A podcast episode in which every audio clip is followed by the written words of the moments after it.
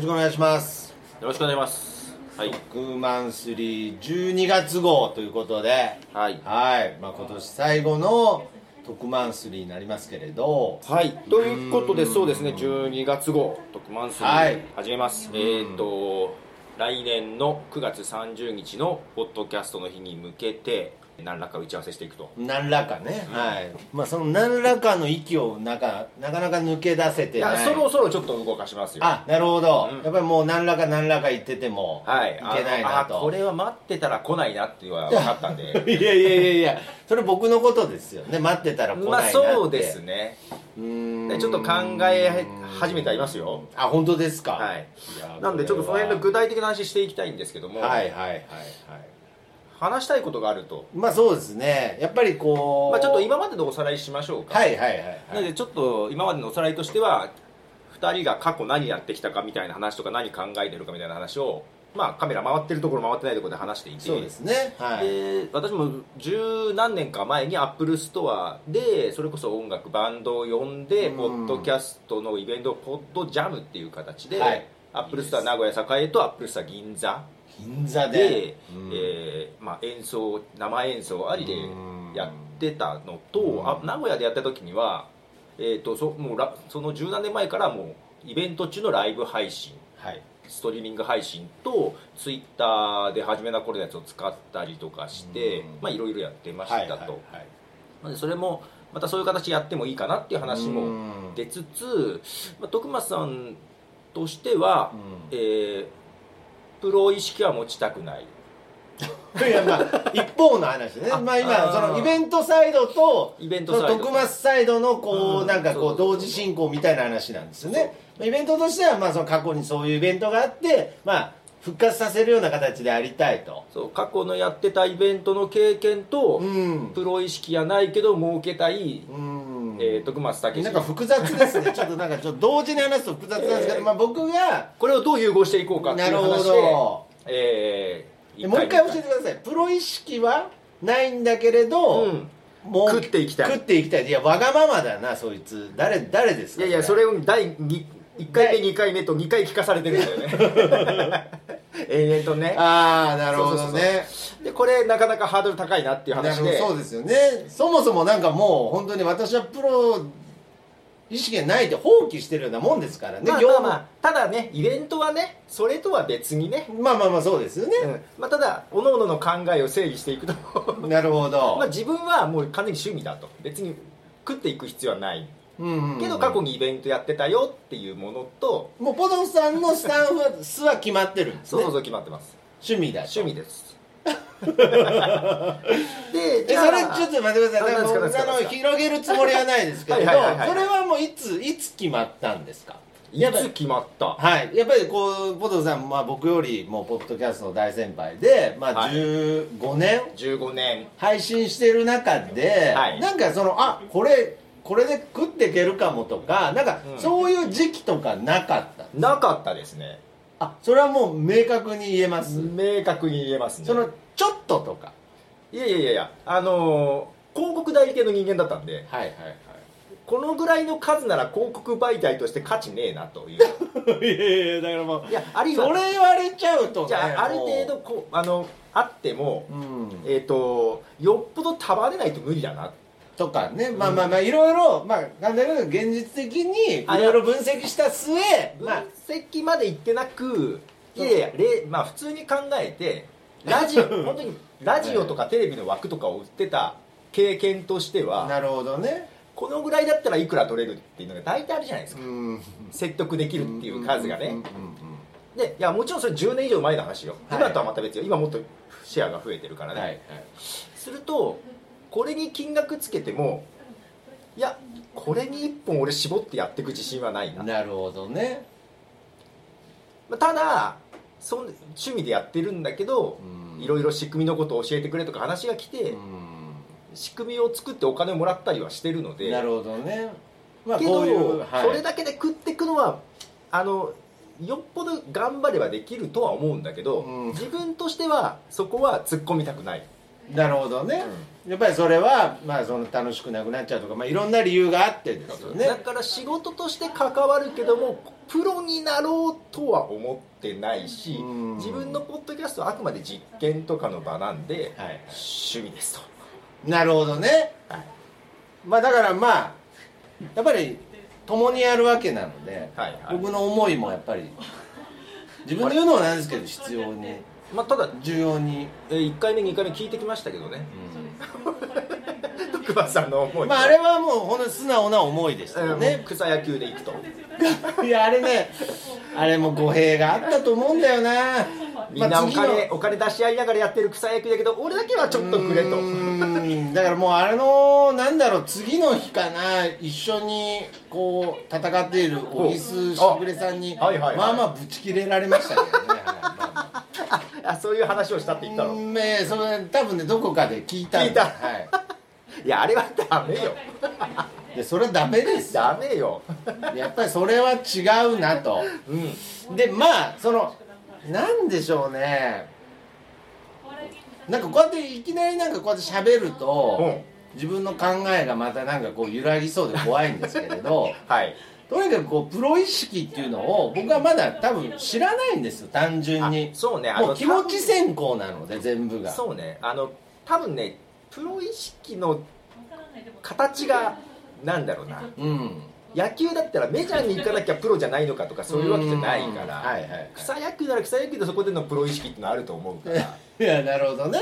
そうですよね。多分その辺がねズレはあるとは思うんだけどね。うんだからまあとにかく今僕はねこの「なんだあのとカフェ」と今このスタジオで使っているポッドキャストをまあこう体験できるカフェなんであのとカフェをまあ一応今経営してる身なのでやっぱそこを守るためにも当然僕にはプロ意識が必要になりますし、うん。プロ意識というかやっぱお金を稼がないといけませんので、だからまあこれイベントやる際にですね、はい。本当にここのトークの部分いらない気がするんですけれど、はいもうこれ最後にさせてください。はい。はい。頑張ります。とにかく頑張ります。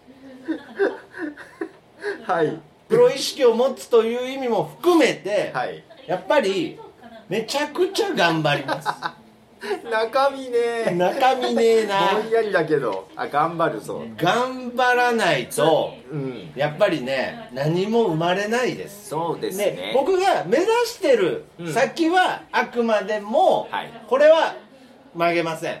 はい。ただおしゃべりをしてる、うん。日常会話。うん。もう本当の日常会話にいつか値段がつくコンテンツを作りたいと思って値段がつくコンテンツ。これはやっぱりプロのしゃべりをせずにはい。なぜかこのなんであのカフェで作ってる日常会話にうん。価値がつく日をうん。いつかこうなんていうんですかね目指すという目標は変えません。はい。これだけは変えないです。けどそこにたどり着くまでにはやっぱりめちゃくちゃ頑張らないといけない。その世界を手に入れるまではめちゃくちゃ頑張ってください。そうです。メッセージが来てます。それはそうでしょうね、はい、ありがとうございます。お母さんからですね。あーありがとうございます。頑張ります。だからこうとにかくそれまではめちゃくちゃ頑張るしまあね喋りの勉強もね場合によってはしないといけないですし。まあまあいいろいろねいろんな方からアドバイスもいただいたりすると思うので。うんその辺を頑張っていくんですかね。そうですね。けどあくまで僕が目指してるのはこう何気ない会話なので、うん。別にそこには喋りが上手じゃなくても、うん。何かこう価値がなくても価値があるものをお。生み出すのが僕の夢ですかはい。らはい。あなんかなんとなくまとまってきましたね。そうですね。ようやく3回目に。そうですね。だから僕の目標はさておきめちゃくちゃ頑張るっていうことでよかった。なんか前回までどこへ向かうんだろそううとちょっと思ってですねましたけど。もうとにかくイベントの話をうん。していくことが一番大切なんじゃないかなとはい。思いますので。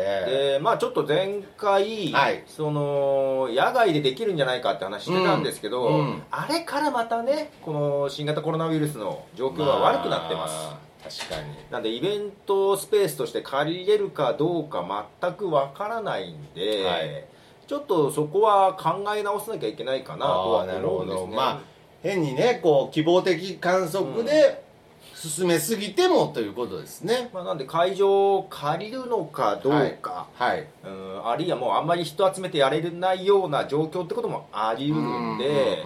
もしかしたら本当にここでやるっていう。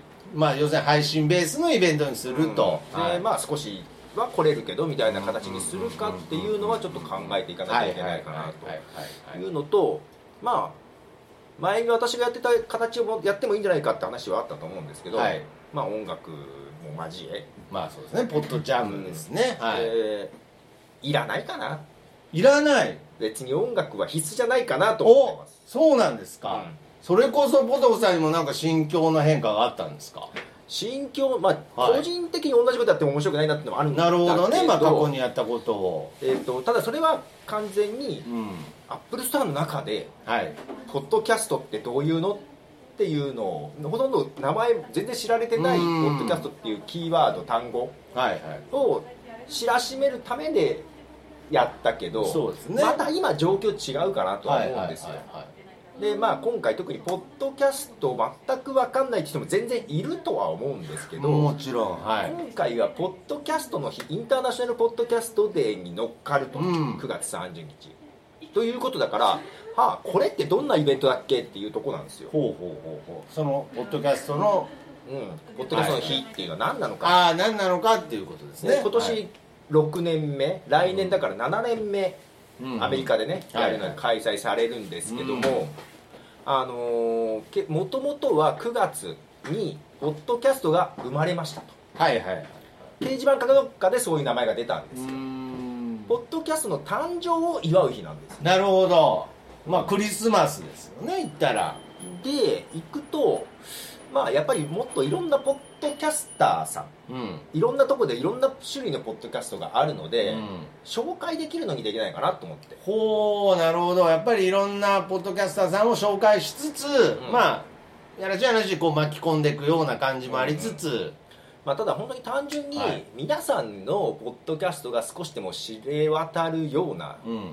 ものができないかなと思っているのとはいまあ、リアルイベントもやるべきかどうかっていうのもちょっとあるんですが、まあ、やるとして会場を借りるとしたら、やっぱそのお金という部分もあるじゃないですか、うんまあもちろんそうですね。でまあ大きなスポンサーがつけばいいっちゃいいんですけど、クラウドファンディング的なことをしようかなと思います。あなるほど。そのイベントを開くために。例えばはい。まあ一口500円ぐらいのクラウドファンディングをしてうんそれに対して、はい。えー、とサイト作ります。ほそこそれはもうイベントのサイトですか？イベントのサイトを作ってそれはポッドキャストデイのサイトではなくポッドキャストデーのイイベントのサイトイベントのサイト。でそれに向けて事前から作ってえーとまあ、参加一口乗っていただいた方は、うん。そこに音声がアップできるようにする。なるほど。はいはいでまあなんかテーマを決めた方がいいのかな、ポッドキャストについてみたいなざっくりなテーマでもいいのかもしれないけど、テーマを決めて皆さんから音声を集めてそこから配信するポッドキャストを作ると。でそこにあの、まあ、サイトに全番組のリストを載せるみたいなところとか。はあなるほど。これはこのサイトは変な話まあ来年ね2021年のポッドキャストの日だけじゃなくまあむしろうん。これからも前からもで終わった後。後も使えるような、うん使える。だからそこにポッドキャスターさんがいろいろうん。まあポッドキャスターさんが集まれる場所でもあるわけですね。そうです。紹介もできるし。まあ、要はみんなでなんか一緒に盛り上げようっていうのをあ場を作った方がいいかなと思う。なるほど。でそこからまあリアルイベントにもつながってたりするわけですしね、いやそれはもうやっぱりその集まる場所があるっていうのは素晴らしいですよね。まあなのでその中で、はい。例えば音楽中心にやってる番組があればうん。その流れで音楽っていうのを取り入れてもいいかなとは思うけどそこを前提にはしなくていいかなどっていう。まずはいろんなポッドキャスターさんが集まれる場所を作ると。うん。うん。いやめちゃくちゃ具体的に進んでるじゃないですか僕が僕がどうでもいいこと悩んでるうちにめちゃめちゃ具体的に何かが。いやいやいや徳松さん大事なねプロ意識を持つっていやいやだから何の一大作業を。いや改めて聞くと何の話なんだよ。勝手に考えろやっていう話でしょそれ。もう人生をひっくり返すようない一やいや大決心。いやいやまあまあまあまあまあねやけどそうですよ。なるほど。これはまあ単純にどうでしょうってこのカメラ回してから言うけど。うんいやーこれは素敵な企画ですよねいやだからまあポッドキャスト紹介サイトの役割にもなりますよね、うん。むしろ。それまあは、ただ本当にはい、関わりあるところは分かるけどうん。関わりないところでもたくさんあるじゃないですか。もちろん、まあ、無数にポッドキャストはありますからでそねの中でどう紹介するっていうのもうん。難しいのでなるほもどう逆にイベントとか賛同してくれ乗ってくれてる方うん。を中心にもう出していけばいいかなという気はします。なるほどね。なあーなるほど。そこからまあこっちからももちろん声はかけながらですよね。うん。はいはいはい。どうですかね？いやこれはめちゃくちゃいいんじゃないですかね。どうですかね？やっぱりこう具体的に形が見えてくると進みやすいですしねやっぱり。まだイベント名決めてないけどね。そうですね。まあポッドキャストのイベント名は決まってないですけれどまずそこに集まれる場所を作っちゃおうっていうのは、いやこれ以上ない。なんで海外の例でいくと、はいはい。まあ、その日にあのリレー配信とかしてるとこもありますし、うん。本当にただミートアップっていう形で集まるだけのイベントとかもやってたとこあったんですよ。今年はできなかったみたいですけどね、はい全部オンラインだったんですけど、うん。去年までとかで行くと、まあ、みんなで集まって騒ごうみたないるなほどね。だからこれはまた一個質問なんですけれど、はそういうところで自分なりのポッドキャスト論とかうん、語ってもいいんですか？語りたいですか？語りたければ作ります。うーん。なんかそのポッドキャスト論というかなんかそのポッド僕自身が知りたい部分があるんですね。ポッドキャストってはい。結局何なんだろうっていう部分が、はい。だからまあ今のこのテンションでいくとまたそのなんかこの 僕ら界隈の人たちの集まりになっちゃうので、はいはいはい。なんかもっとこう広い意味で、はい。もっとポッドキャストっていうものを世の中にアピールしていくのも含めて、最初前座でもう散々言ってください。い、やいやいやいや。ドッと頭あどどっと頭にね頭。ポッドキャストとはっつって。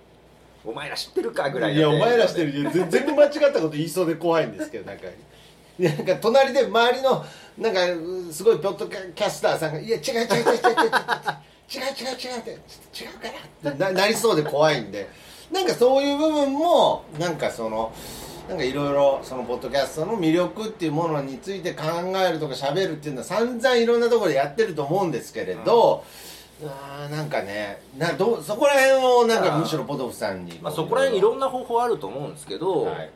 カンファレンス方式でまあ誰か登壇者がうん。喋る。はいはいみんなに向かって何人何コマかね。っていう方法とか座談会みたいな感じで並んで言い合う、まあね。まあ、ここは仕切る人大切だけどね、まあそうですね、うん。とかそういうのがあるけど、うん。まあ、どっちの方向で行くかだよね、まあそうですね。あとはなんかもうプレゼンしたい人してくださいみたいなのもあってもいいのかもしれないけど、まあそうですね。うんだからできればですけれどまあ今の段階で言うとやっぱりいろんなジャンルのうん。方と喋りたいっていうのはありますね、このカテゴリーです。でそれをそれぞれの人に話してもらうのかう、ん。討論じゃないけど座談会みたいな形でうん。話すのかっていうのはどっちのイメージですか、なるほど。まあ僕が好きなのは座談会ですけれど。はいはいはいはいうん。見やすいのはまあ正直それぞれがこうプレゼントしてプレゼンしていくような、あのね多分ねまとまらないんだよね話が。うん、そうそうそう よう喋るしね。よう喋るしねみんなうねん。だからまあまあある程度時間をまあ例えば5分だったら5分で設けてその中でこうなんていうのあのああいうあるじゃないですか。あの討論する。討論じゃないやなんかこうなんかあるあるじゃん。えテッドみたいなやつ？あテントテントテント。あよかった。はい。まあテ気持ントち悪かったね。気持ち悪かったよね。いやいやいやすみません。テントみたいな感じで、まそうそうだから一人一人ね一人一人やっていくっていうのもいいですし、まあけどもう一回言いますけど好みとしては座談会がねなるほどね。はいまあ。いやいや両方やっても別にいいのよ、うん、うん。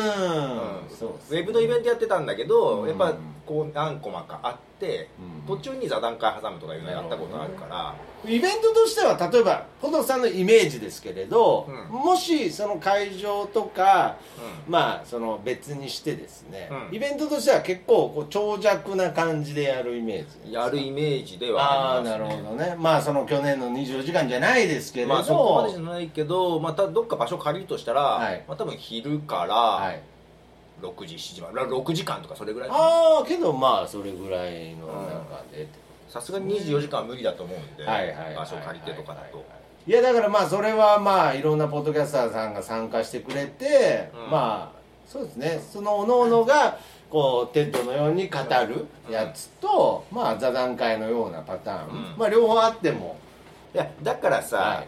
みんなちょっとお金協力してもらってさ、うん多少集めたらさうん。例えばそれこそ Spotify の人に呼ぶとかさ、ああそうですね。でどう考えてますかって直接聞くみたいな。なんで水飲むねいやそういうぐらいした方がいいかなと思う。そうですよね、いっそのこといねっそのこと。だからうちら界隈でやるよりね、そうですね。でもっと究極の部分いったらアップルの人にも聞きたいですよアッねプルの人もねそっち難しいかなと思って今出せなかったんだけどあすいません。Spotify 量が乗ってきそうかなっていうのごめねん。だ誰か水水。なんでむせるんだよ。誰か水。ビッグネームが出るとむせるっていう。いやめちゃくちゃ嫌そうだな。めっちゃ嫌っすよ。いやいやめっちゃごめんね。うチェーンソーマン読んでんんねあチェーンソーマン読んでるのごめんね、うん、なるほど。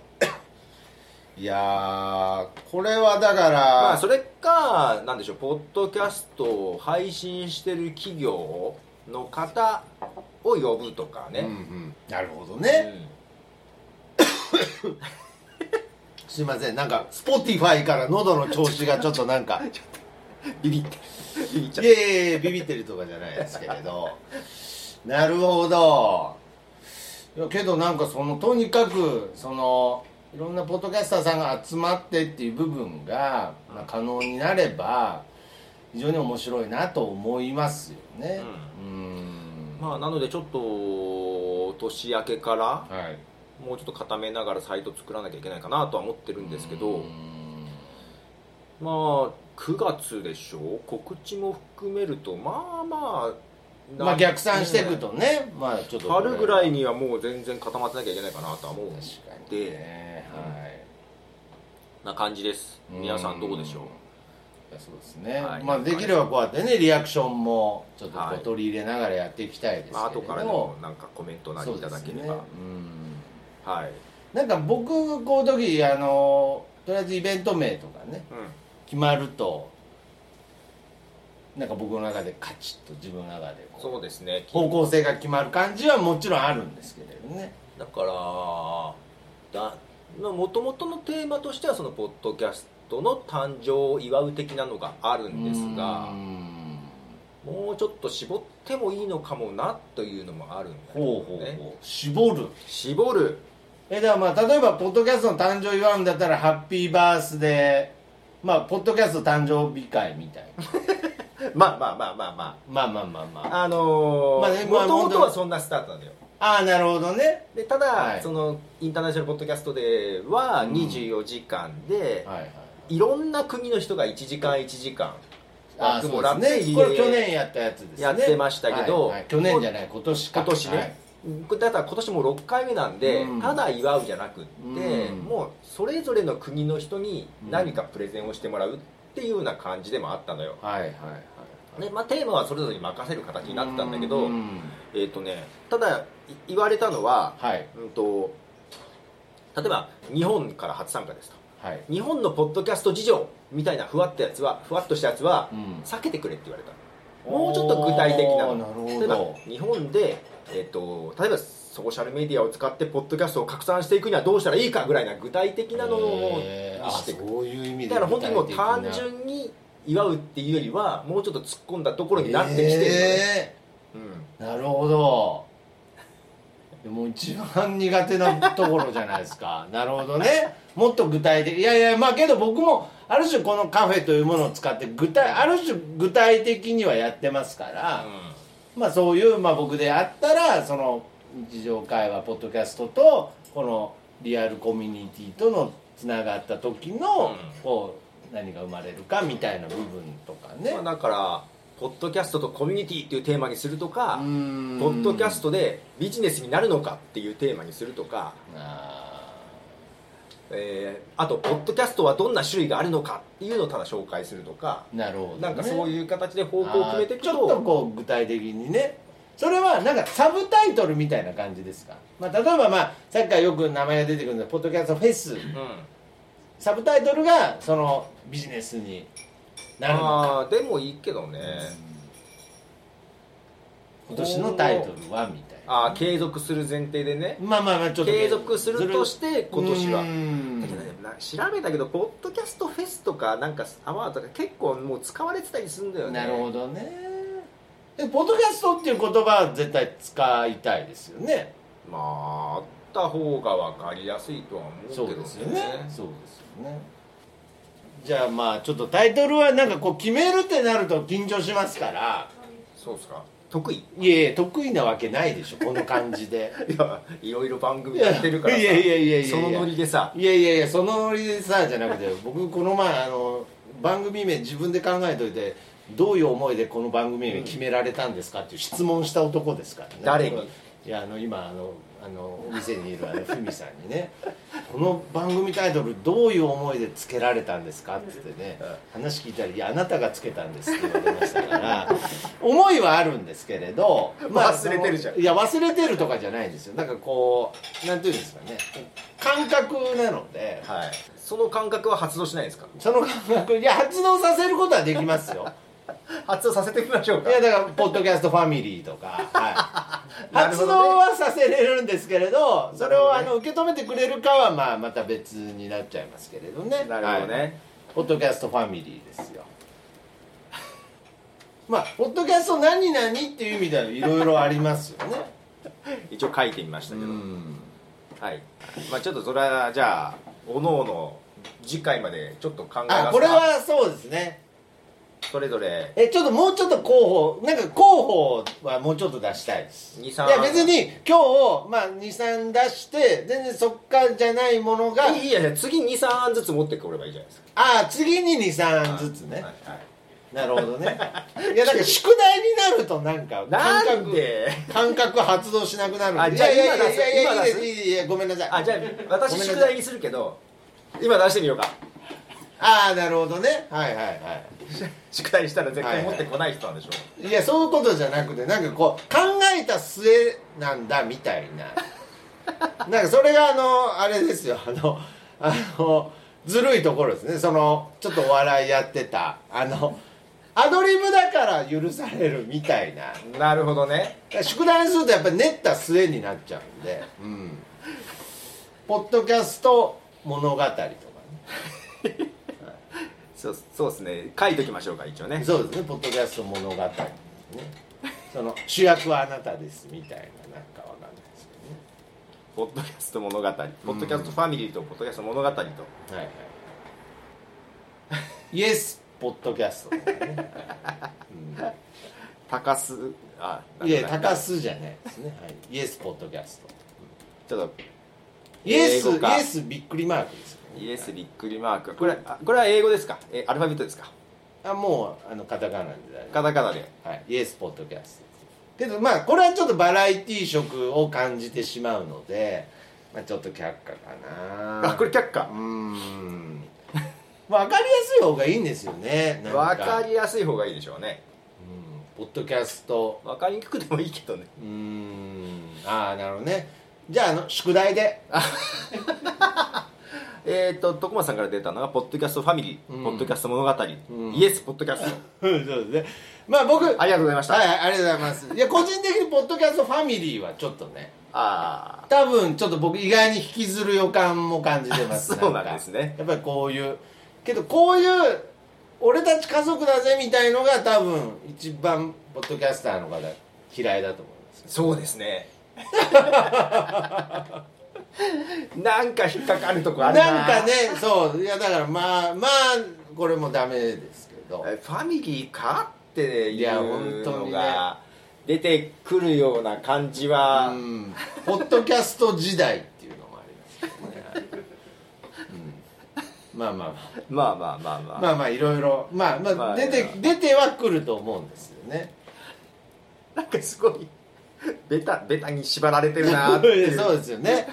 まあ確かにねなんかこの文字2つつなぎ合わせてだけみたいになっちゃってるんで。うん。ううーんまあけどこれはどっちみち来ね少なくともポトフさんとしては来月うん。ちょっとまた持っていきたいなっていうのも、自分言葉からじゃなくって中身詰めてそっからのタイプだから。なるほど。ちょっとごめんなさい時間かかっちゃうんですよ。いやいやいやごめんなさいとかいやかかっこ悪くてごめんなさい。いやかっこ悪くてじゃなくていや僕はずるくてすみませんなんか。はい。いやーちょっとちょっとそれかは次回うん次回までの宿題にします。させてくださないるほどね。すぐ出ません。すぐ出ません。は私はね私はね。徳松さんも出てるけど。いいや出てるけどなんか出たって言われるとなんか恥ずかしくなるんですよね。それこれ今日出したやつ忘れるでしょ？あとで送 送っときますいやねいやいやそんなことないです。ポッドキャストファミリーは忘れないですけど。1個じゃ。んそれは却下ですよね。あ却下じゃないよ別に。あそうですか、なんでしょう引ねっかかるような気はするけポどッドキャストうんまあそうですね。ダサいな全部。いやだってさなんだろう徳松さんと全然知らないポッドキャストの人がさイベントやりますよポッドキャストファミリーですっつって参加してくださいって言ちょっと抵抗ないっすか。えファミリー入らなきゃダメっすかな。るほどね。嫌ですね。いやいや嫌じゃ僕は嫌じゃないんですけれど これはね嫌になっちゃうと思うんで。で嫌な人いるんじゃないかうなん確かにねポッドキャストフェスはなんか避けたいような気もしてきちゃいましたねなんか。なんかね前調べたらねあー。あった気がするんですよね。うんうんうんうんもう一回調べますけどね。いやねだからまあポッドキャストのなんでしょうね。とにかくなんか良さをうん伝えたいわけですよ。ポッドキャストの良さ？良さは伝えたいって思いは一番僕はあるのでドキャストの良さか。いやその良さにズレがあるなっていう気がしてるんだよね。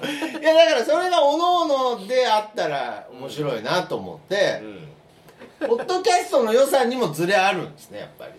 どうですか？あるような気がしてるんですけど、いや細かい部分では絶対あると思いますけれど僕ははい。あのこの前あのリスナーの方とちょっとお話しする機会があってポッドキャストについて？ついてです、うんうん。でこれはすごく基本的な話なんですけれど、はいはい。まあ、ポッドキャストで会話じゃないですか、はい。で僕はそのまあ例えばお笑い芸人を、はい。まあ、目指してた時期があるんですけれど、はい。例えばお笑いの会話の中にルはい。ールっていうのはないんですけれど、うん。ある程度のセオリーっていうものは発動したりするんですよね。こう来たはいはいらはいはい。こうとか、はい。まあ、こう来たらああした方がいいとか、はい。ある程度のそのルールではないんですけどそのセオリー的な部分があるんですけれど、はい。やっぱりこう世の中ってこうセオリーの中で回ってる部分ってあるじゃないですか。あー確かに m 1を見てて、うん。登場の時にボケツッコミって書いてあるのはちょっと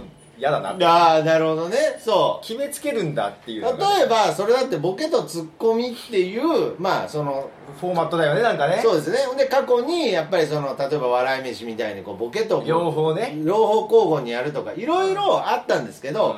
それすらもっと要するに日常会話っていうのは細かい段階で分かれてると思うんですよ、例えばいやよくねその変にお笑いの空気みたいになっちゃって いやここボケなきゃうん、うんっていうセリフがあったとしますよね、それは確かにお笑いという世界の中ではボケなきゃいけないとこだと思うんですよ、けど日常生活において、うん。ここボケなきゃっうんうんていうのは、まあ、ほぼないですよね、そんなこと。ボケなきゃいけないとかあります？いや空気的にはありますけど。空気的にね。空気的にはありますけれどもう僕ここボケなきゃなんていう日常はないと思ってまあけどお前ここ三段落ちだろみたいなタイミングあるよね。そうそうそうそうなんですよ、はい。けどそれをそのそこで三段落ちで落とすか落とさないかはやっぱその人の自由だしその人のキャラクターだしっていう、うん。もしこれが芸人というルールの中だったら三段落ちの空気の時は三段落ちやっぱしないと。これは失礼になるんですけれど、はいけど僕はもっとふ普段の会話っていうのは、うん。もっとその人によってとか、うん。その時その人の体調によってとか。もっといろんな形でいろんな技術ある種いろんな技術がほこう日々繰り返されてると思ってるんですよう、ね、うん。はいはいはい。それポッドキャストの良さに関わってくるんですか？関わってくるんですよ。で逆にはい。ポッドキャストじゃなくって、うんうんうん。ほら深夜ラジオとかだとさはいはいはいはい。若干そういうところもあるじゃない？確かにねこうグレーになってきますよね。なんかもうちょっとざっくばらんでそんなあれ普段のコンビと違うなっていう。そうですね。それはポッドキャストのもちろんその良さにもつながると思うんですけれど、うん。まあ、僕がもっとじゃあ、あの具体的に言えばどこまででもそれプロの方同士でやってることなので、うん。はいはいはい。もっとその日常の普通の人たちの心境の変化とか、はいはいはい。なんかそういう心の動きとか、はいはいはい。なんかそういう部分をなんかこの前もなんか誰かがあの会社で乗りツッコミを無理やりやらされたとかそういう話してたんですけれど やっぱその時のなんかそのこ心境の変化みたいのをのにツッコミやらされるようねんの教養を受けたみたいなね。だからなんかそういうなんかそのテンプレートじゃないなんかこのもっといろんな人もっとむむしろ喋りたくないっていう人の感情すらう何かこういろんな技術グラデーションがあるっていうものを全部表現できる。うん。だからそのルールがもう本当の意味で全くない世界。のおしゃべりのはい。遊びですよね。はいはい。それが僕はまあポッドキャストだなと。なるほどなるほどね、うん。はいはいはい。だからこういろんな会話の種類があるんですよ。なるほど。まとめますと、はい。多分徳松さんはバラエティの観点から見てるので、うんうんうんまあ、今みたいな、まあ、いわゆるしゃべりのプロみたいな人じゃない人の情報が拾える発信できるっていうところだと思うんです、はいはい。これ多分お笑いだけじゃなくじゃあ自分も良さとして一つ思ってるところは確かに、はい。えっと、いわゆる情報発信でやっぱり今までピラミッド型なんですよ。うんうんうんテレビの放送局。だからうん。放送法、電波法というかはいはい。限られた事業者しか情報が発信できない、うん。これはだから CM とかも全部一緒なんだけど、うんうんうんではなくってインターネットっていう媒体を使うことで本当に一般の人が情報が発信できる、誰でも情報が発信できる。はい。でそれは、えー、と要はこうピラミッドになってくるとこの情報を発信する人ってうん。そうバラエティでいくとやっぱり喋りがうまくないといけないとかおまあまあ面白くないとい逆に言うとそういう人たちしか発信うまくできない、うんうん逆につまんない人は発信できない。うん。うんうんテレビに出れない。はい。それが出れる。出れる。発信できるっていう意味では裾野を広げていくっていうところはあるんでそれはバラエティじゃなくって例えばなんかすごく一大学教授が話がつまんないなかなかした大学教授もうん。うん発信できるわけですわ。そうそうそうそうそうでそこにたまに面白い情報があるんですよ。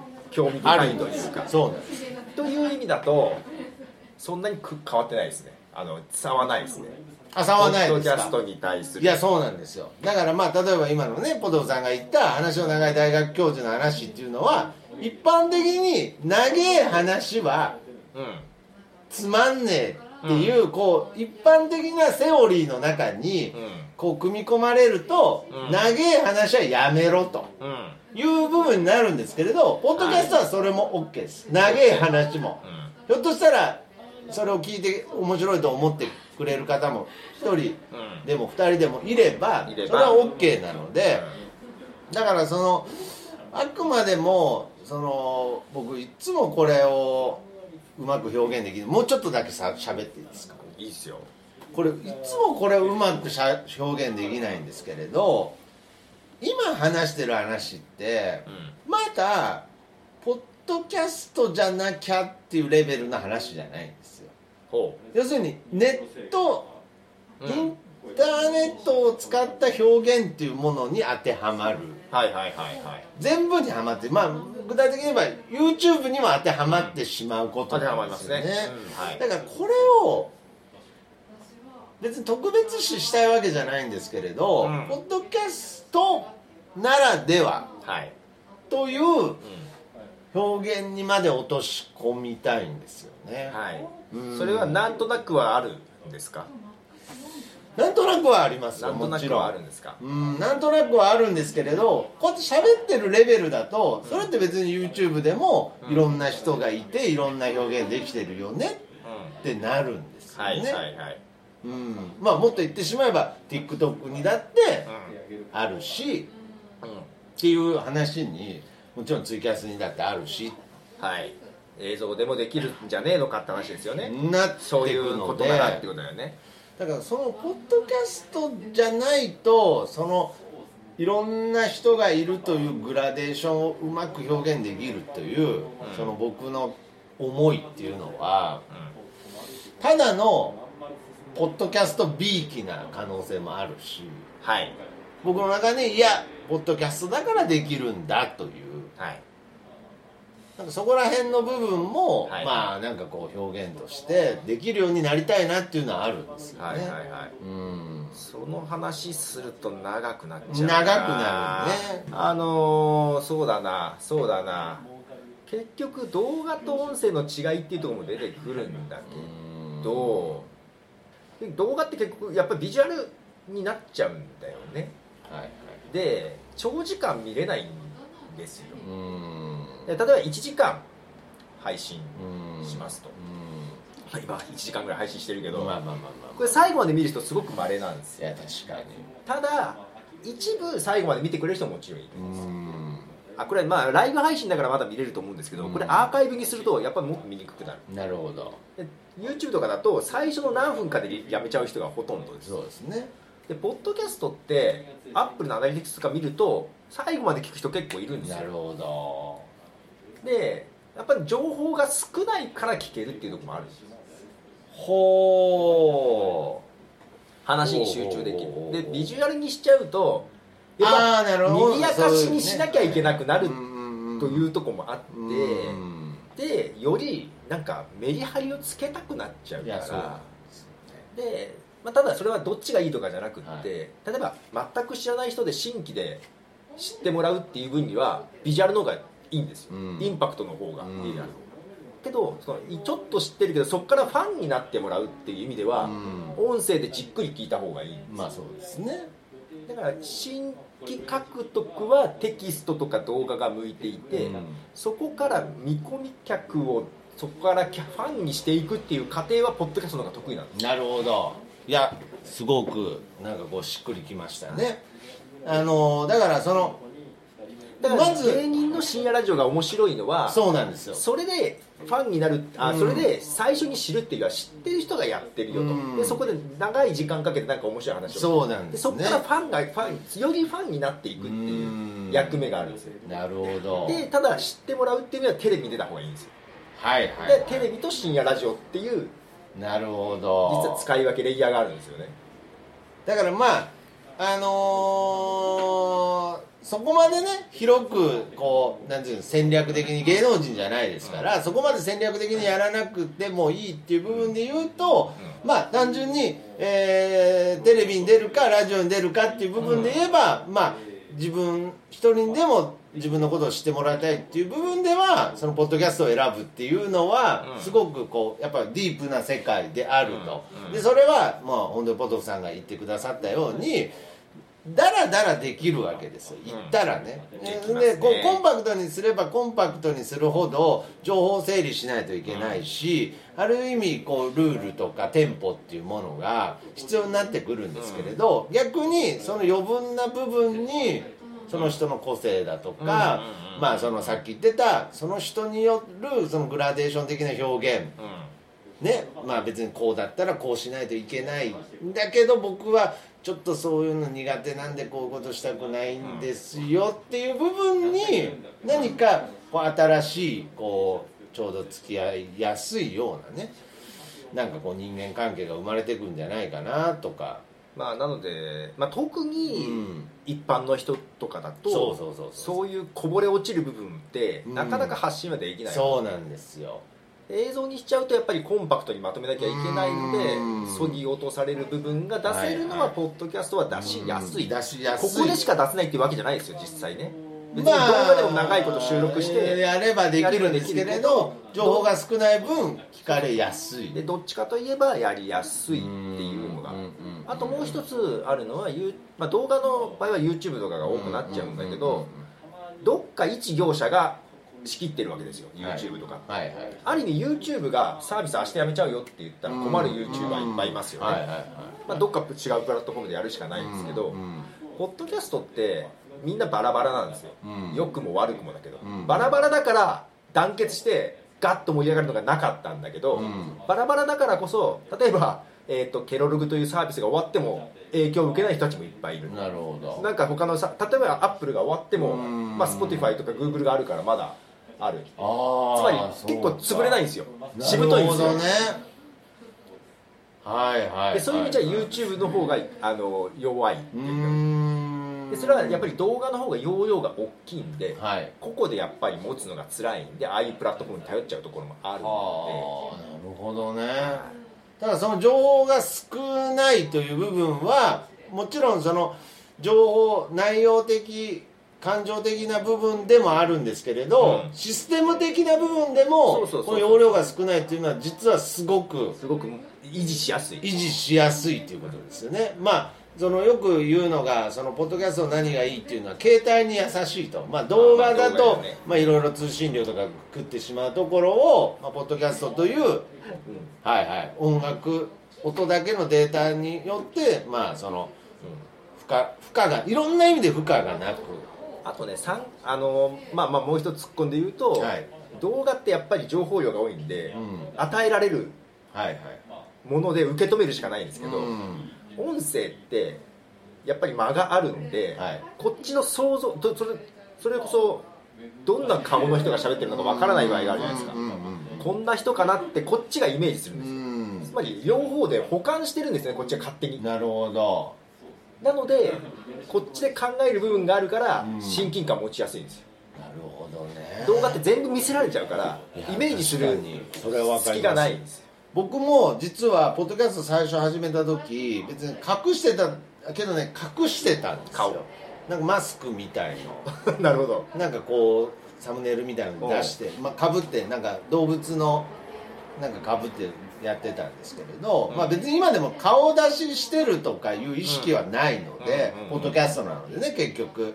だからいまだにその声だけで知っていまだにっていうかまあ、うん。声だけしか知らない人もいますよね。いるわけででそういう人からするとやっぱり僕のイメージってなんかだいぶまた違うらしくて、そうそうそう。違うと思いうん。だからまあそういう部分がねあなんか徳マスターがちゃんと言えてるっていやどのことに対してなんですか？なんか僕ずっいや結構私が面倒くさい話をしてもちゃんとついてきてるといやなるどほど今日はね。いや。ほら普段ねあの笑いに変えちゃうから。いやそうですね。いや今日はちょっとなんか真剣にね。実はちゃんと分かる人なんですよ。いやいやなんだちゃんと説明するいやちゃんと説明するからありがとうございます。いやいやいや。いやだからね確かにそれはそういうふうに思います。まずそのポッドキャストだからっていう部分はまあもちろんだから本当ですよね。動画でもやろうと思えばできるんですけれど、やっぱりその配信する側の労力っていう問題もあるんですよね。ねそう。まあ、編集作業一つにしてもね、そうなんですよ。であとはもう一個そのツイキャスみたいにその要するにタレライブ配信ねうんうんうんできるような状態でまあ長々とダラダラとこう何かこう伝えれるっていうのもありますしもちろんアーカアーカイブも残るんですけどね、うん。まあ今日のもそうですけれど、やっぱりアーカイブ見にくいんだよね。そうですね。その時のリアルタイムなところがあると面白いんだけどほど。後から聞くとそこってちょっとだれるなっていう部分がね。だからこうアーカイブは出しつつあアーカイブじゃない。ライブで出しつつアーカイブはやっぱりもうちょっとコンパクトにした方がいいかなっていうのはね、なるほどね。しかもそれが今ねこう音声うんうん、という形になって今そうそう。の今回ちょっと音声だけは、うん。音声だけにしてるのはアーカイブは。でこの映像もリアルタイムだとうん。見てもいいかなと思うけど、うん。アーカイブだといらない情報かなと思うんですよね。あいやアーカイブちょっと音声だけ聞いて、うん。ちゃんともっと全部見たいっていう人のために動画もアーカイブ残したんですけど、多分そういう人もまれにはいるとあもちろんはい。大多数ではない。大多数ではないってことですよね。っていうそういう使い分けはあるはずなうんですん。あなんか僕はすごくちょっとこう改めてポッドキャストの良さみたいな部分に、今確かにまあ結局日本人なのでラジオ文化的な発想ではあるとは思いますけれどね。やっぱりまあとにかく細かく喋れるっていうことですよねまあ、あとね顔出ししたくないって人も全然多いんでそうですね。そこのまあうん。利点もありますよね。だから海外だとその YouTuber とか動画うん。撮りながら普通に店に入ってくるらしいんですよ。はいはいはいは許可なく。いなるほどね。で日本でそんなことやったら怒られるんで。まあ確かに勇気もないですしね。勇気があっても日本の方がやっぱ厳しいんですよ、うんなるほどそういうことに、ね、映されることにはい。ああだから逆に映されてる方もむしろなんか慣れてたりするってことですね。だからここに、ね、知らない人がカメラ持って入ってくる可能性があるんですよ。なるほどね。いや確かに日本だったら怖いですよね。そうそう怖い怖い怖い。はい。なんかなんであのカフェだったらなんかちょっとあり,、まあありえそうかなありえそうですけど。まあ、そういう意味でもやっぱどう YouTuber はだから YouTuber って外で撮りしてる人少ないんですよ日本は。は海外に比べてね。あなるほどね。海外とかでよく、まあね、街中でいらいたずらしてるのを撮ってたりとかもあるんですけど。だからその文化の違いとかも含め含て。やっぱりどこまで行ってもそのアメリカのポッドキャストとまた日本のポッドキャストは違う別な形になっていくと思います。よ進化していくっていうことだからまあやっぱりどこも限りなく今の話だと、えーラジオ文化に近いその自分のこうだらだらと掘り下げれる、うん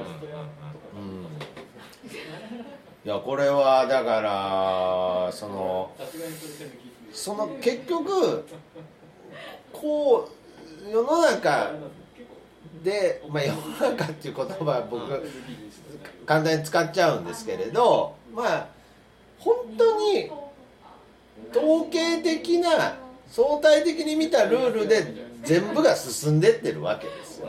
けどその間にはいやけど本当は分かる。半分は分かるんだけど半分はちょっとこうこういう思いがあって。でけどそれは昨日だったらいいんだけど例えばあ今日はちょっととかいう話が全部埋もれたまま、こう日常っていうのは進んでってるんですよね。そうですだからその部分が全部むしろそのポッドキャストとかそういったものに、まあ、例えば趣味の話をしたい。好きな映画の話をしたいでもやっぱり本当は全部話したいけれど、あやっぱりこう対人関係においてまああのあんまり聞かせれないからだからその「あすいません。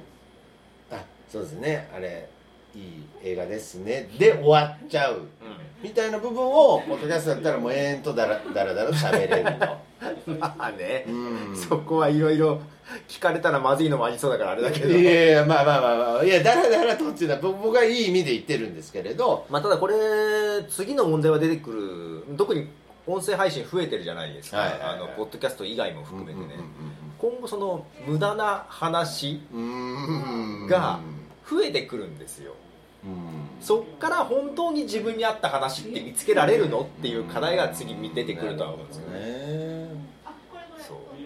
確かにまあね。これはまあ Google や Apple が始めている音声検索の精度がどこまでいくかかな。そっからそっから先もまあなんかその縁が結びつけるとかじゃなくてポトフさんからはもうその Google の検索機能がとかそういう具体的な話が出てくるわけですね。まあまあまあ今後考えられると思います。はあ。で今 Google のポッドキャストは実は音声検索してるんです。よんなんかポッドキャストの中で話してタイトルにつけてないけどこなんかおすすめに出てくれたりするんですね。話題に話して。なるほどね。ただ問題点としてはじゃあそこの話がこの30分1時間の話のどこの部分で話してるかって分かんないんでうん多分それが今度分かるようになってくると思分かるようになる。うなると思いますよ。だどこで話してるかって単語を拾ってるんであればそれがタイムラインのどこかって分かればへ押したらそこから再生すえるっていうのが出てくるとは思うんで。じゃあもうそのたまたまとか巡り合わせだけじゃない、本当に自分が何かこう共感したいその行間のフレーズを共感し合えるという時代も来ると。なんで本当にそれこそ「チェンソーマン」とかいう漫画の話をしてると、はいはいはいはい。Google で検索すると、うん。このポッドキャストのここで喋ってるよっていうのが出てくれば今より全然知らないポッドキャストに当たる可能性が増えますよ。なるほどね。そうか。今までだとやっぱりそのチェーンソーマンのことを効率よく、えー伝えるためにはそのなんだろうタイトルにつけようとか,、とかなるんですけどむしろその今求めてるのはチェーンソーマンっていうのがその行間の間に出てくるぐらいの人の方が実は僕としてはその相性がいいんですよ。でしょ？だってだってダラダラとなんかさうん。いろんな話を雑談をしながららその中で一部出てくるっていうのも拾えてあげればそこでちょっと違うね。結びつきができるかもなあとーだからそれはなんかあーね。あこんちきいやけど今後その方向にはなっていくと思います。音声検索が進んでいくくとで今それができないからうん。海外だとスマートスピーカーで聞くっていう需要も増えてるんですけどもうそれこそ1分2分って短いのが増えてるのはうん。長いところから探せないからもう1トピックスだけ配信するあまあ、それ過渡期だと思います。これ今後は長いやつも見つけてもらいやすくなるとーうーん。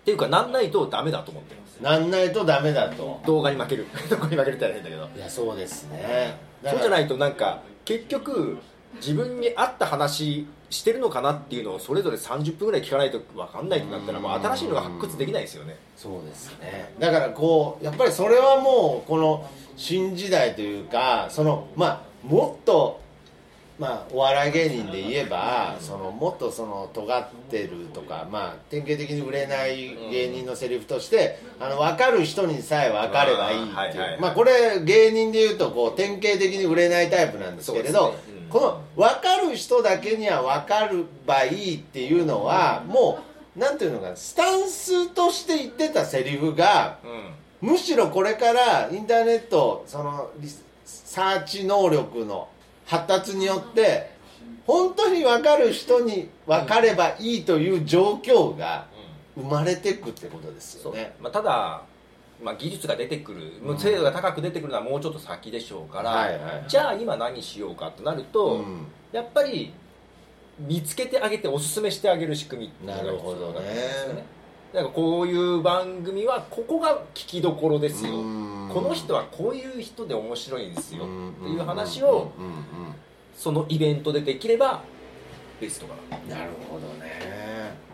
やっぱりまあもちろんこの技術の進化と、うん。やっぱりこの、まあ、僕ら人間でうん。できる部分との、まあま保管していく部あ分が出て融くるによってですからね。うんうんうんうんうんまあ、コンビニエンスなチキンさんの力それはすごいっていうのと、ね。お母さんからは YouTube はチャプターが検索結果に出てくるようになりましたと。うん。そう検索結果とねあの横にちゃんと出てくるんだって。で、えーポッドキャストもそうなるでしょうねっていうのはうん、えー、と Google が若干そんなことを始めています。始めてるんですね。あのチャプター何ど何分何秒にどういう話をっていうのを自分で手動で入れれるようになったんでやっぱりそれが Google はすごいですね狙ってると思います。いやだからもう僕がずっとなんかこういやもうこのポッドキャスターの縁がとかなんかこのポッドキャスターのこのなんていうのこの一行じゃ表現できないこの思いをでとかなんか全部思いで言ってること Google ちゃんともう全部あの、まあ。技術として何か形にしようとしてるんですよね。Google まあちょっと今ポッドキャストもチャプターできるじゃないですか。これもはい。SEO 的に良いんでしょうかとありますけどうん間違いなく良いです。あなるほど。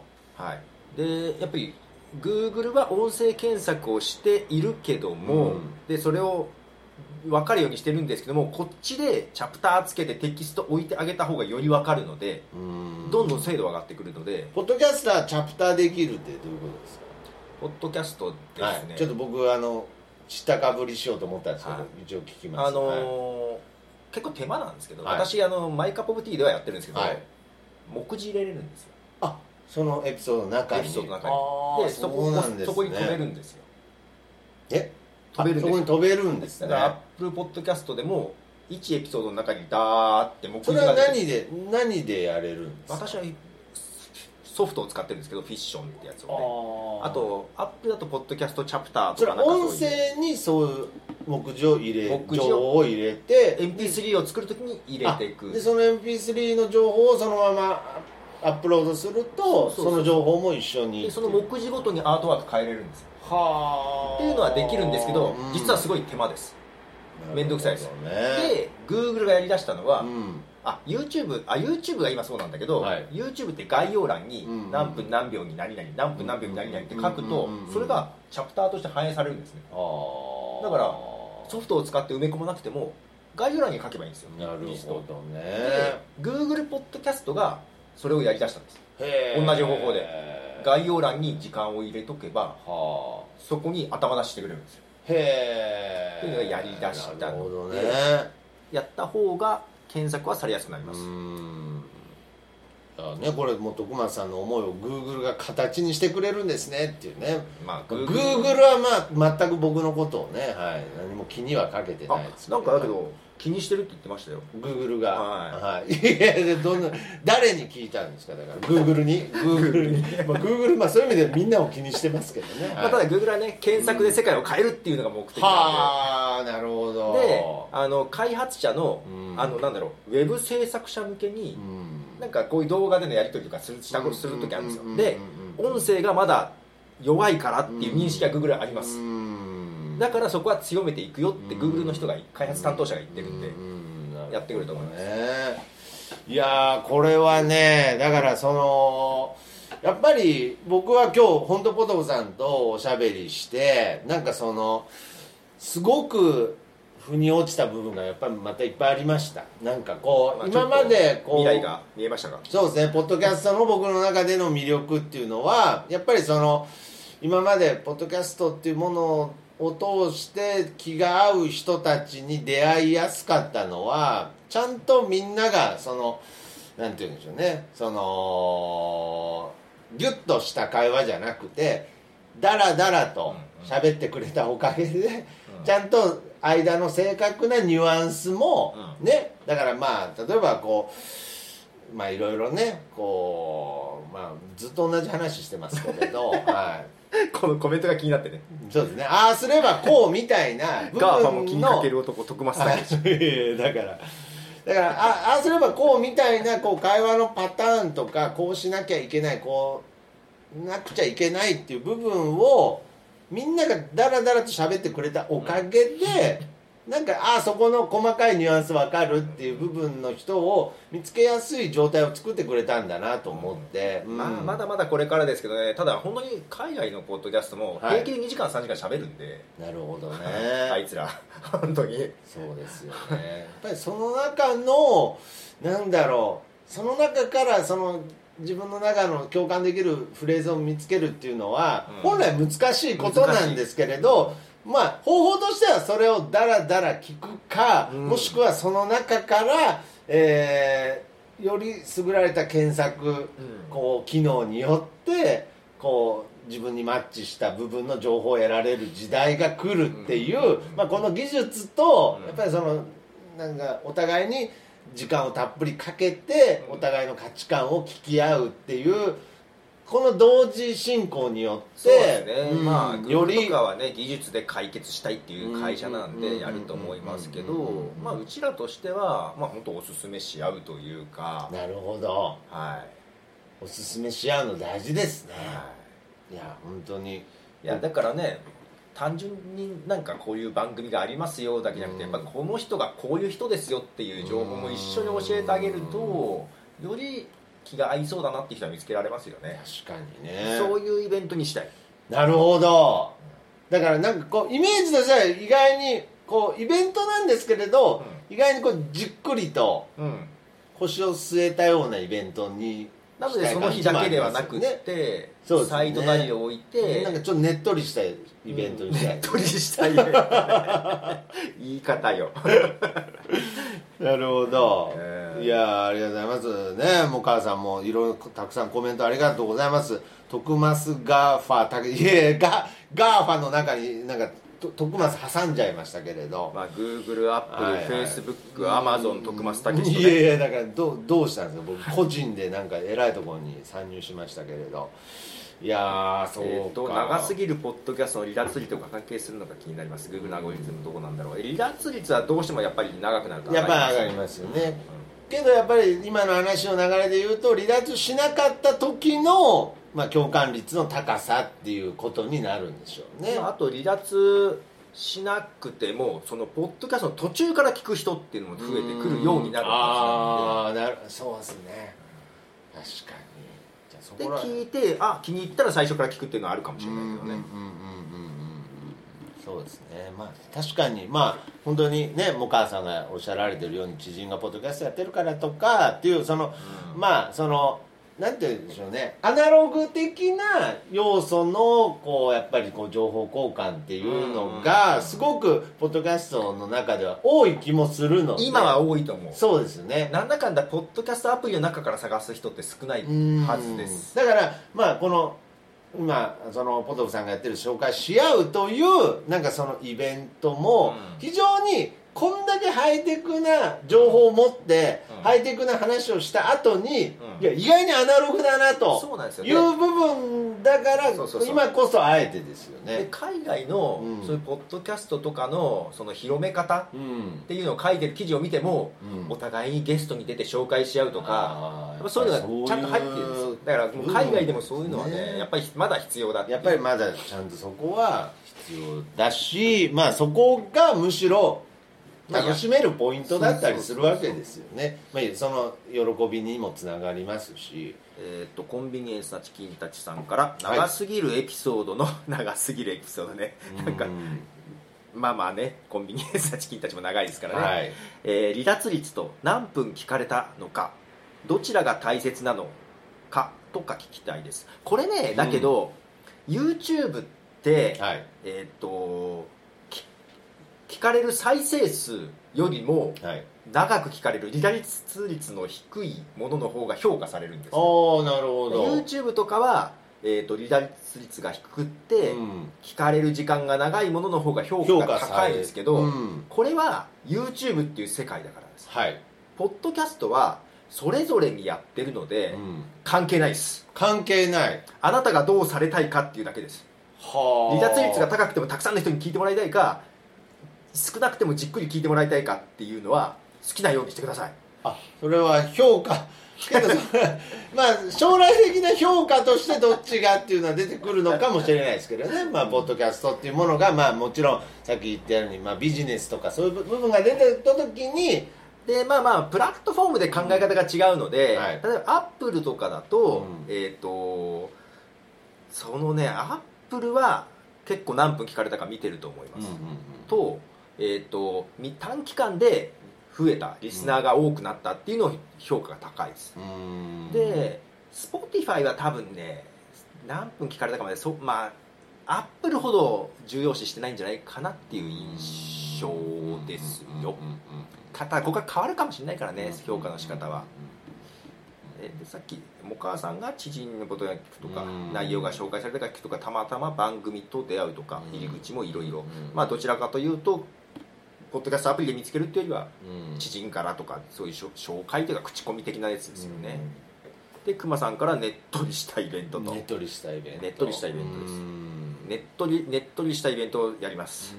いやいやいやそういうことな 宣言はしないです。はいはいえっ、ともう母さんなんか専門家ウェブさすがウェブディレクターライフ Google 評価が UX 寄りになりつつあると思うんです。UX とか分かんないから徳間さん。やめてやめてやめて。やめやめてください何ですか？UX どどうしたんですか？なんか。そうどうしたんでしょうね。何の略ですか？これ。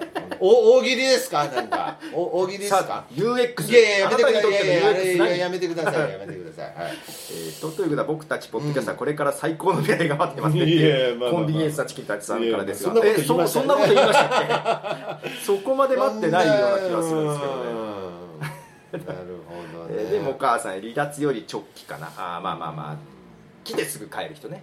なるほど。途中で抜けるというよりはもう本当来て何秒で帰るっていう人が直帰ですよ、まあ、それはねあ、あのー、なんだろう。Spotify はは聞き始めて2秒とか3秒以内ならもうバッサリ数字切っちゃうみたいだったりするから直帰はやっぱりあんまよくないですえー僕はまあちょっと本当改めてこのポッドキャストにおいてのやっぱりその紹介とか、うん。そういった部分の重要性っていうのは、まあ、改めて感じましたね。あのもともと僕のこの「なんであの時」放送局を、うん。がちょっとこうたくさんの人に聞いてもらえるようになったきっかけもやっぱり他の番組で紹介してもらったりっていうのがもう本当きっかけでしかないので、うん。まあもちろん1人2人っていうのは何かしらこう奇跡的に掴んでいったものはあると思うんですけれどやっぱりそのえーいろんな意味でたくさんの方にっていう部分ではやっぱりそういう流れしかむしろ今までなかったので。そうそうそうそう。いやけどアップルに出てたりしてたじゃんこああそうですね。まああれも確かにきっかけ。ああいうのも大きいきっかけですよ